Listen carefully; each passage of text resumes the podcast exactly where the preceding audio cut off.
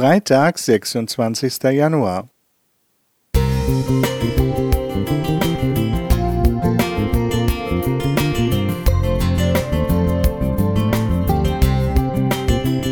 Ein kleiner Lichtblick für den Tag.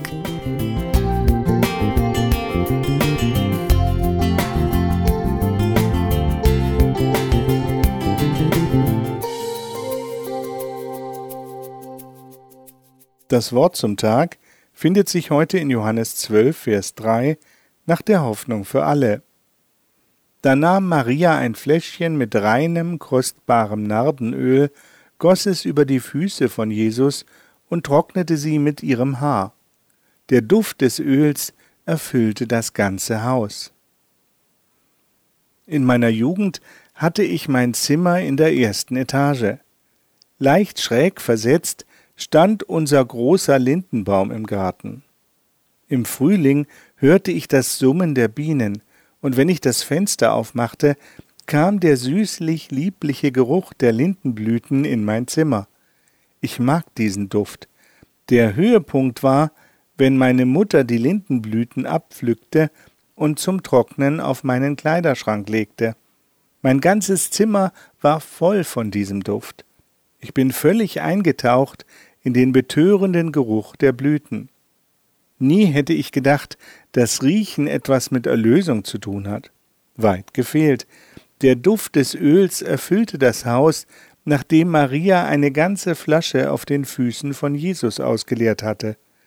Und als die Jünger Jesus dafür tadeln wollten, stellte er sofort klar, worum es eigentlich ging.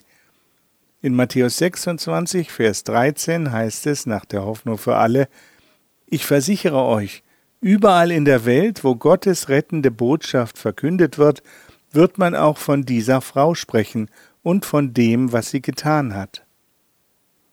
Erlösung ist etwas, das wir mit allen Sinnen erfassen können.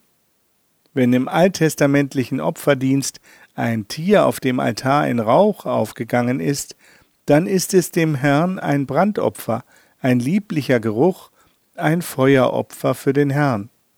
So 2. Mose 29, Vers 18. Der Apostel Paulus bezieht dieses Duften auf die Liebe. In Epheser 5, Vers 2 heißt es nach der Hoffnung für alle, Geht liebevoll miteinander um, so wie auch Christus euch seine Liebe erwiesen hat. Aus Liebe hat er sein Leben für uns gegeben, und dies war für Gott wie ein wohlriechendes Opfer, an dem er Freude hat. Lavendel, Raps, Rosen, der Wald im Frühling, sogar die vielen Gerüche, wie sie uns in Parfums begegnen, und was sonst noch alles duftet und riecht, sehe ich als ein Symbol für die Erlösung durch Jesus Christus. Ellen White schreibt in Desire of Ages Dieses zerbrochene Alabasterfläschchen erzählt die Geschichte der überschwänglichen Liebe Gottes für die gefallene Menschheit. Marias Tat verströmt ihren Duft und Herzen werden gesegnet werden. Soweit das Zitat. Roland Nickel Musik